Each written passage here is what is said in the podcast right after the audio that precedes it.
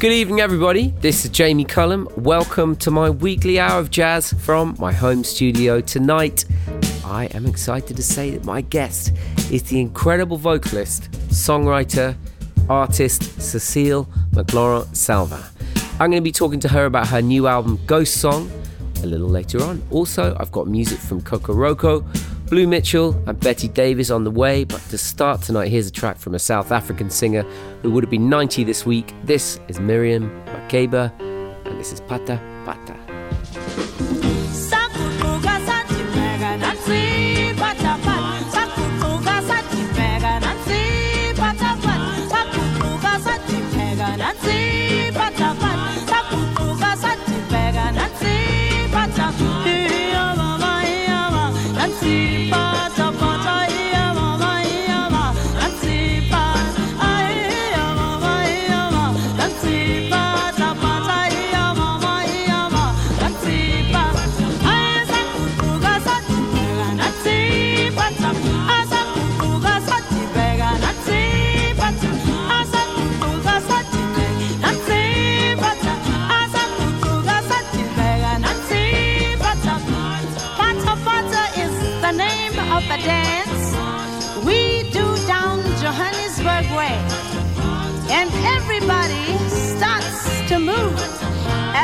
As Pata Pata starts to play.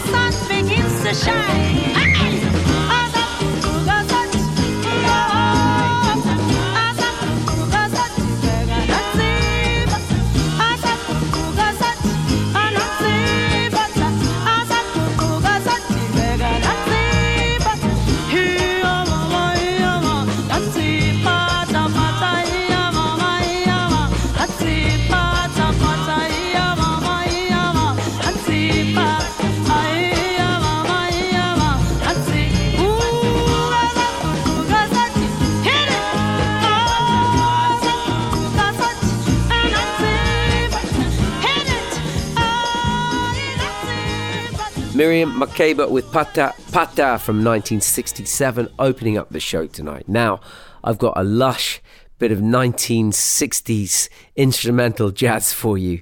These beautiful instrumental orchestrated records like they do not make anymore. The guitarist Wes Montgomery, he made some incredible records, played with loads of great people. Uh, he picked up the guitar at 20 years old, very tragically passed away aged just 45. But this album he made in 1965 for Verve is called Bumpin'. And as I said, they just don't make records like this anymore. They're they're real artifacts of the time. Uh, this is the classic tune from the film The Sandpiper. I love this tune. It's called The Shadow of Your Smile. This is with an orchestra uh, conducted and arranged by Don Sebesky. This is Wes Montgomery, and of course, The Shadow of Your Smile. Le Jamie Cullum Show sur TSF Jazz.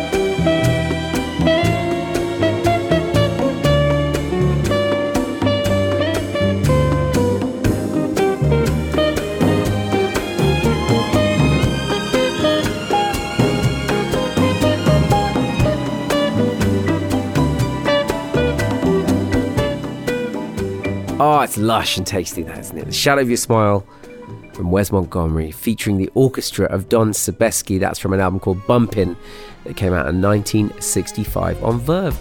Next up, here's something fresh from the singer and producer and mega talent that is Jordan Rakei.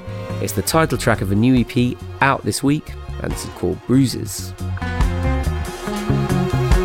Over my head, it's looking like a stalemate. Happened again. It was my to the very end. If I'm alone, would you spare me to get upon myself for blessings? Cause I think that I'm facing this problem from the stern like before.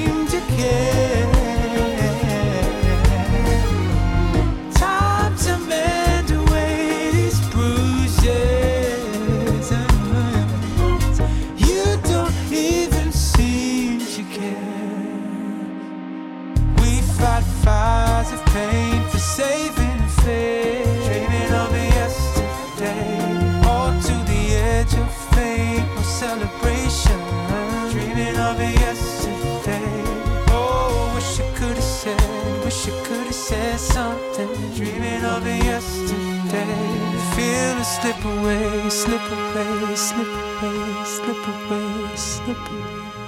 such a talented uh, uh, musician, Jordan Rakei. That's brand new from him. It's the title track of his new EP out this week on Ninja Tune. It's called Bruises, and uh, writing the string parts there, taking them to uh, the string quartet that are uh, called Amica Quartet, and adding a whole new part to his sound.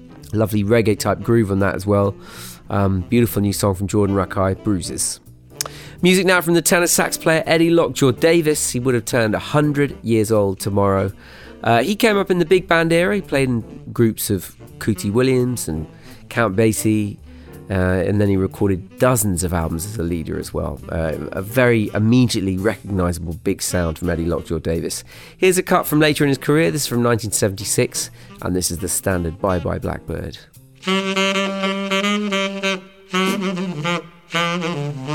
Mm-hmm.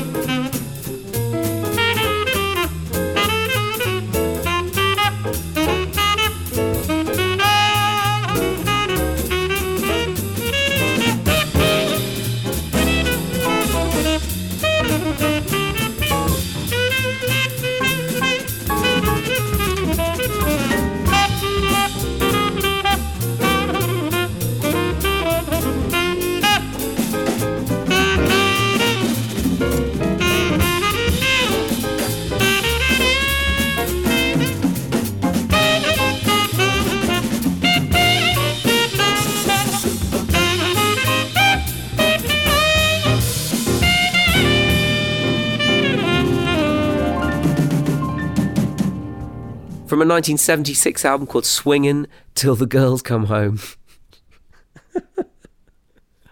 oh, yeah, great title, Eddie. Um, that's Eddie Lockjaw Davis with Bye Bye Blackbird. Coming up in just a moment, we've got my interview with the singer Cecile McLorin Salvant. But first, I've got something new from the London eight piece band Kokoroko. The band are led by trumpeter Sheila Maurice Grey. Uh, they are releasing a long awaited debut album later this year. Really looking forward to that. But we've got this to keep us company in the meantime. This is the lead single. This is Kokoroko and Something's Going On.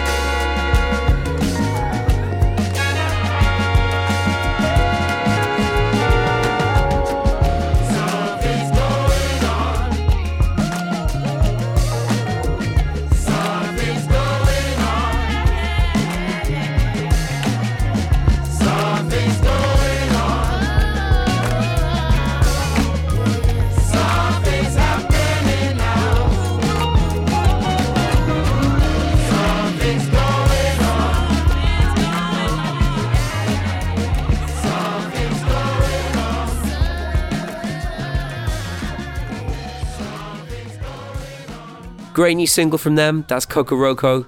And something's going on. Their debut album is due out later this year on Brownswood Recordings. But it's time now for my interview with the musician Cecile McLorin Salvant. I've been a fan of hers for as long as she's been releasing records. Uh, she's even been in session for this very show, but this is the first time I've got to sit down and talk to her at length. So over now to my chat, Cecile McLorin Salvant. How you doing? Hi, I'm very good. Very happy to see you. Now I'm happy to see you too, and I, I love this new record you've made. I, I still feel like I'm I'm taking it in. The album is called Ghost Song, and I read that you said with this album you're kind of em- embracing your weirdness. But to me, even when you've been in a more traditional jazz singer setting of you know piano based drums. It's always been eclectic. Your your voice, your uh, choice of songs, your repertoire. What was the weirdness you felt like you weren't embracing that you wanted to bring to this new album, Ghost Song? I just think it's as I'm getting older, it's just more and more. You know, it's just less censorship, less feeling like I have to hide certain things about myself. I think with this record, I was less concerned about what would be appropriate and what wouldn't be appropriate. And like one of the great examples of that for me is I play on this. I play like one piano thing by myself, which I have no business doing when I'm surrounded by such great piano players. But in a way, I'm like, yeah, I, you know, I do have business doing it. Whatever. It doesn't matter. I want to ask you about the song "Ghost Song" that was the is the first song I heard from Yeah. this record, and it just has a different sound to it than I've heard you framed before, with the pedal steel guitar and uh, the percussion sounds and things like that. Uh, tell me about "Ghost Song." Ghost Song, I wrote maybe three years ago, and it came to me all at once. And then it started, it just became little by little the building block for the rest of the record. I think I'm very attracted to songs about yearning. And I think that song kind of encapsulates that that feeling of of nostalgia for something that's that's happened and you celebrate it. You celebrate the, the pain that comes from losing it. Let's hear it now. This is "Ghost Song," the title track from Cecile McLorin Salvant's latest album.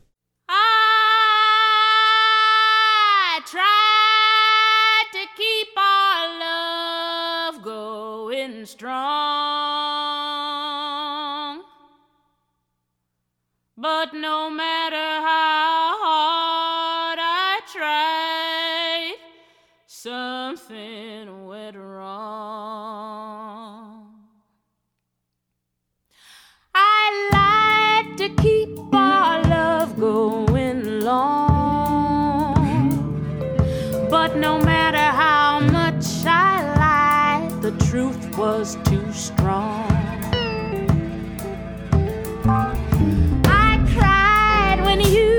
decided to go. I cried much more than you'll ever know. My pride is my only company. My pride will get the best of me.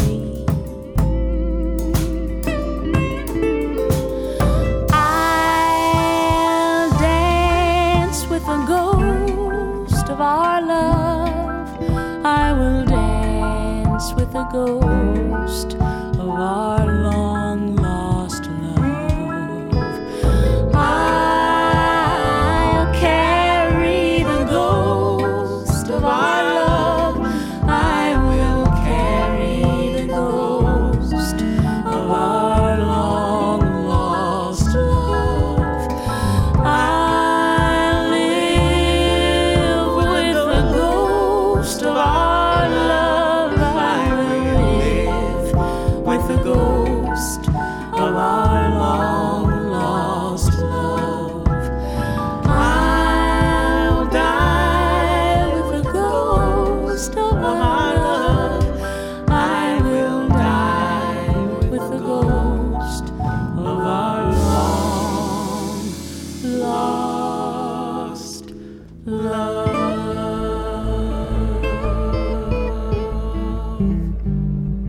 That is Ghost Song, beautiful title track of your latest album. I'm here with Cecile McLorin Salvant on BBC Radio 2. It's Jamie Cullum.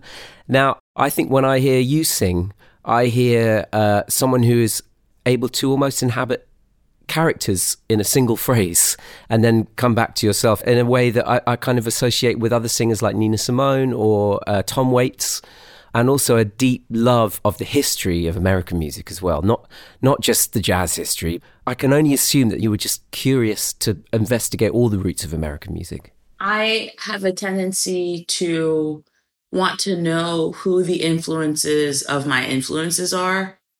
Just singing this kind of music just led me to so many different avenues. I mean, even with a single song, I'll I'll nerd out and like look at what was the composer of the song reading, what was his favorite book or her favorite book, you know, like random stuff. I, I, I almost compare it to like when you click through Wikipedia links. As you do it, it starts to open up to the world, to different genres, and you just start to see like connections between things. Well, it's it's the nerd aspect in us obsessive musician types. I guess it's like you you just want to know and you can't stop. I mean, it's what I walk around thinking about almost all the time, much to my wife's uh, uh, annoyance. You know. you know, when I listen to your voice as well, and I know you've it's it's well documented that Sarah Vaughan was a big uh, influence, and I hear those moments. But you know, tell me tell me how Sarah Vaughan has helped you become an original artist. One thing that I didn't pay attention to with Sarah Vaughan when I was younger was just the level of playfulness. Like she is such a playful singer. The fact that she was like kind of a trickster a little bit, a, you know, a joker a little bit with her voice, with with her personality, with everything. And that I think is teaching me endlessly more than the quality of her tone or the, of her voice or, you know, the, the technique. Well, have you got a, a Sarah Vaughan track that you think exemplifies that that you can you can think of right now? I will point to one of my favorite albums of hers, which is Brazilian Romance. On that album, there is a song called Your Smile, which is glorious and so joyful, and it'll just put you in a good mood. I don't care. I don't care who you are. I don't care how your day is. Let's hear it. This is Sarah Vaughan and Your Smile. I look in your eyes and see lightning. The tremble of hearts is still frightening. I listen to my inner voices. They're singing a song about you. The stories we were told as children. When we touch, they are coming true.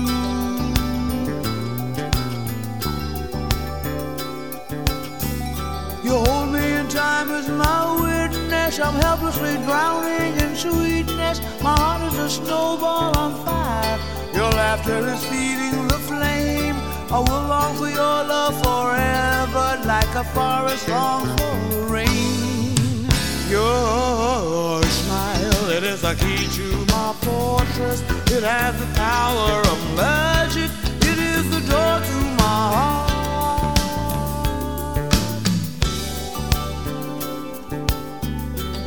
Watching the sun slowly fading. I'm watching as stars are invading the sky, and the night comes to rescue all the people in love.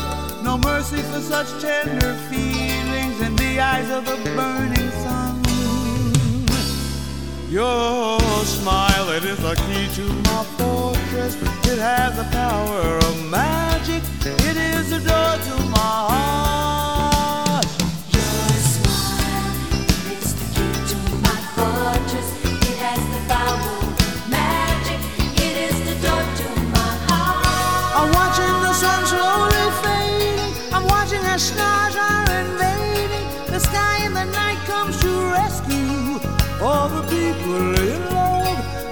Mercy for such tender feelings in the eyes of the burning sun.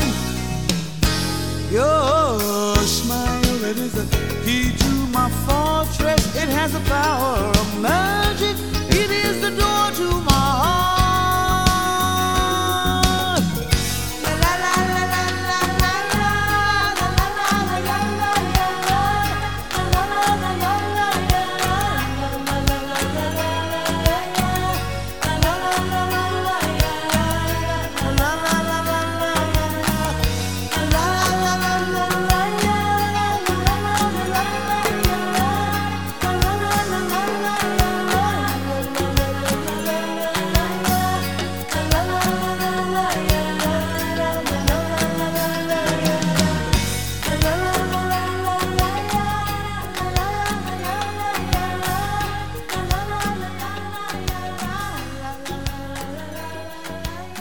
That's Sarah Vaughan in Your Smile, chosen by my guest Cecile McLorin Salvant. Let's talk about some more of the songwriting on this latest album. Um, there's one song on here that I would say is subtly conventional, but not at all. In some ways, what I, what I love about it is that it comes out of a very eclectic album, and suddenly you've got this song that could have been written by Hoagy Carmichael in the middle of it, which is called Moon Song. Can you tell me about that? I'm really curious about it. I think it just goes along with the idea of like I wasn't going to cut anything out for genre reasons or appropriateness reasons. I was I was going to treat this album like pages of a diary. Like here it is. This is me. This is everything that's going on. But yeah, Moon Song is it's you know it's another one of those songs that's like about the moment before, the moment before a kiss, the prelude to a kiss, I guess. Um, the moment before you even know someone is interested and, and wanting that moment to last a little bit longer. It kind of came all at once, little by little. And it felt like I was remembering it, an old song that I knew before that I forgot. And I'm trying to find the changes to it. And I'm trying to remember the lyrics and it's slowly coming back. And that's how Moon Song kind of came out. Oh, it's such a great, it's such a great uh, description of actually what it's like to write songs. Because you're right, sometimes it feels You like know? something you already knew. I really, I really get that. It's such a gorgeous song. Let's hear it now. If you should love me, don't ever tell me. Show it. That's how I'll know it. In fact, it's better not to show me at all. Let me pine, let me yearn, let me crawl, let me write you a song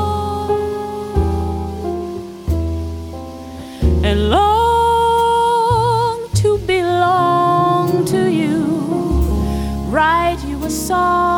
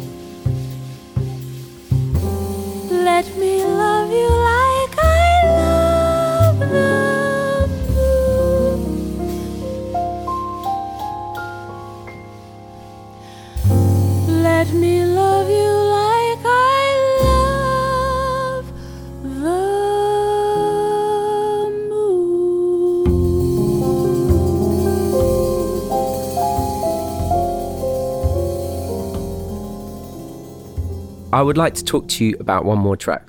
Um, it's the song that ends the album, Unquiet Grave. And I was trying to decide was it recorded in a subway? Was it recorded in a cathedral or a church? Or what? Uh, you know, you can hear the atmosphere around it.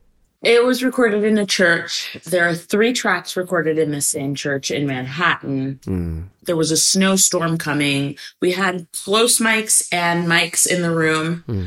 And actually, Unquiet Grave and Wuthering Heights is one track. And if you listen to the album, you can kind of listen to it. If you listen to it in a repeat, it's a circle mm. because those tracks are connected. What I liked about those two songs and why they were important bookends is that Wuthering Heights is about a ghost visiting you, and Unquiet Grave is about you visiting a ghost and the ghost saying, Get the hell out of here, go live your life. And I really wanted to end the album with that. Well, do you know what? Thank you so much, uh, Cecile, for joining me. See you. Take care. The wind doth blow today, my love, with a few small drops of rain. I never had but one true love, and she in the cold grave has lain. I'll do as much for my true love as any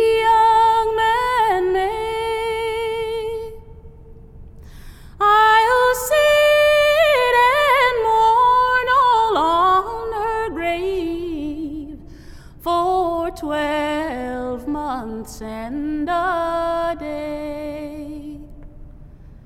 The twelve months and a day being up, the dead began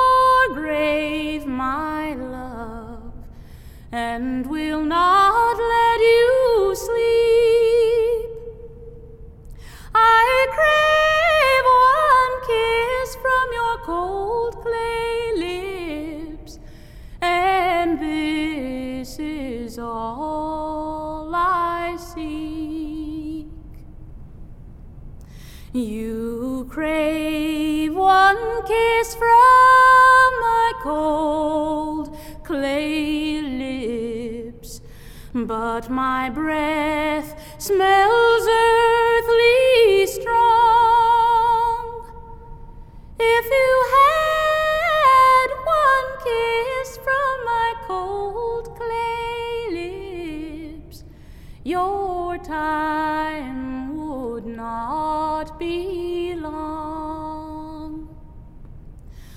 Oh, yonder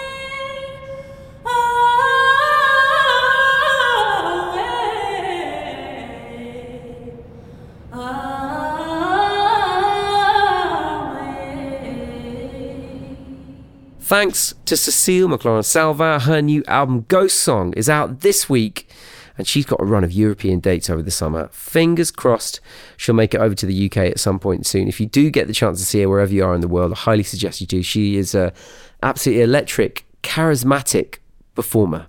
She really owns the stage. I've loved watching her perform live over the years.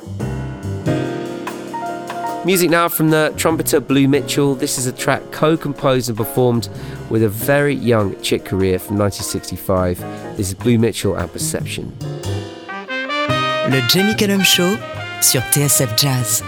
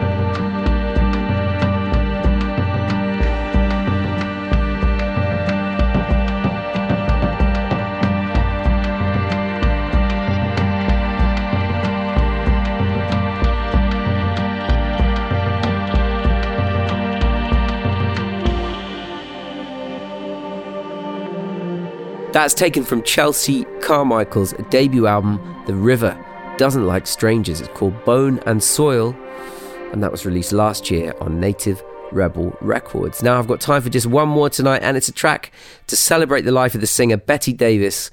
Uh, she passed away just a couple of weeks ago. She had an amazing career as a musician, songwriter, um, other things she did in her career. She was a model, and she was also briefly married to Miles Davis in the late 1960s and was a huge influence on him musically, introducing him to the music of uh, uh, Sly and the Family Stone, Jimi Hendrix, just someone who really helped him reinvent his sound um, with her own musicality and her own interest in great music. And she made so many brilliant records as well.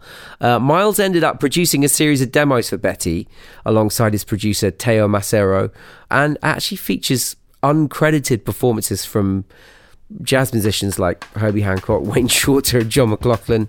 Here's one of those tracks recorded in 1969. This is I'm Ready, Willing, and Able. Le Jamie Cullum Show sur TSF Jazz. If you want my love,